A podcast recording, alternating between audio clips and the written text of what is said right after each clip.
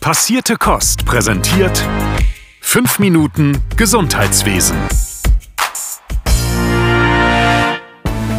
Hi, nach einer kleinen Winterpause heißen wir euch herzlich willkommen zurück bei 5 Minuten Gesundheitswesen. Wir hoffen, ihr habt die Feiertage gut überstanden und seid gut ins neue Jahr gerutscht. Wir freuen uns auf 2023 mit euch und füttern euch wie immer mit den wichtigsten News der Woche. Hier ist Sören mit den aktuellen Pflegenews. Wie wir bereits berichtet haben, ist Noventicare stolzer Partner des Queen Sylvia Nursing Awards. Der Award wurde ins Leben gerufen, um ErfinderInnen aus Pflege und Gesundheit mit innovativen Ideen zu ehren und somit kreative Lösungen für Pflegeprobleme hervorzubringen. Mitte Dezember kam die deutsche Jury zusammen, darunter auch eine unserer Kolleginnen, um die Erfindung zu bewerten. Im Finale standen sechs TeilnehmerInnen und präsentierten ihre Ideen zur Verbesserung der Pflege und des Gesundheitswesens. Sonja Meyers aus Neustadt in Holstein macht am Ende das Rennen mit ihrem wasserdichten SIP-Kulturbeutel namens Get Go. Dieser enthält ein Trocken- und ein Nassfach sowie eine Packliste und Zugehörigkeitsinformationen. Im Notfall können Pflegende persönliche Hilfsmittel, Gegenstände und Dokumente der betroffenen Person im Get Go verstauen.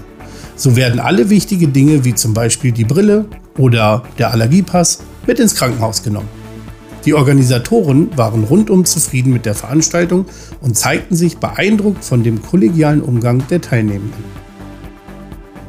Im Rahmen eines Jahresausblicks für 2023 hat Christine Vogler, Präsidentin des Deutschen Pflegerats, konkrete Forderungen an die Politik gestellt. Ihrer Meinung nach müssen die Regierungskoalition 2023 zum Jahr der beruflich Pflegenden machen.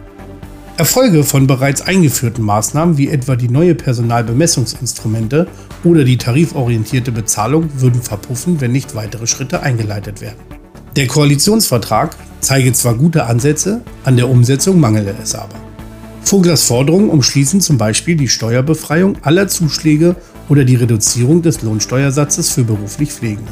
Außerdem müsse die Digitalisierung und die Entbürokratisierung vorangetrieben und die Mitwirkungsmöglichkeiten der Pflege in der Politik gestärkt werden.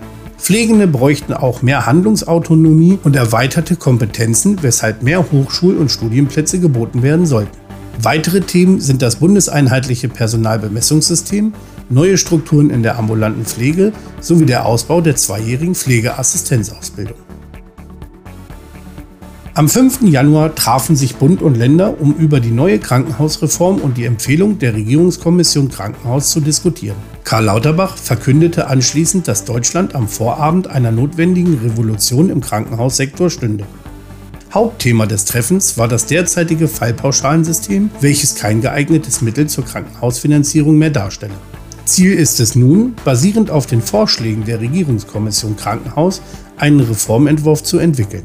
Das Fallpauschalensystem soll somit überwunden werden, Vorhaltekosten und Leistungskomplexe eine größere Rolle spielen und die Ökonomisierung der Medizin vermieden werden. Bis zur Sommerpause dieses Jahres werden konkretere Pläne entwickelt und vorgestellt, so Lauterbach.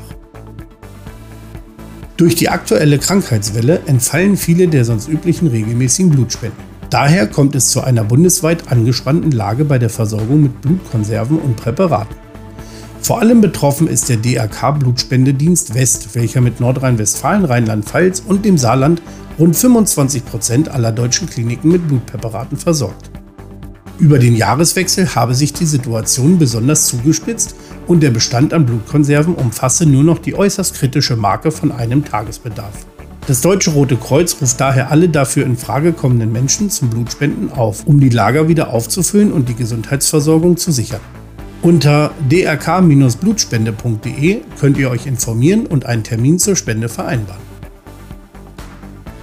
Das Institut der deutschen Wirtschaft und das Institut Arbeit und Technik der Westfälischen Hochschule haben eine Studie zum Thema Digitalisierung herausgebracht.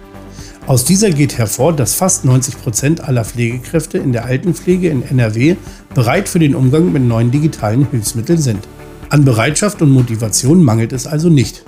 Die AutorInnen der Studie fordern daher mehr Weiterbildungsangebote in diesem Bereich. Experten erhoffen sich durch digitale Prozesse und Geräte effektiveres und schnelleres Arbeiten sowie eine Entlastung der Beschäftigten. Auch im Kampf gegen den Personalmangel soll die Digitalisierung einen Teil der Lösung darstellen. Das war's von mir, bleibt gesund, bis nächste Woche, euer Sören von Passierte Kost. Passierte Kost. Pflegethemen mundgerecht angereicht. Ein Podcast von Noventi Care.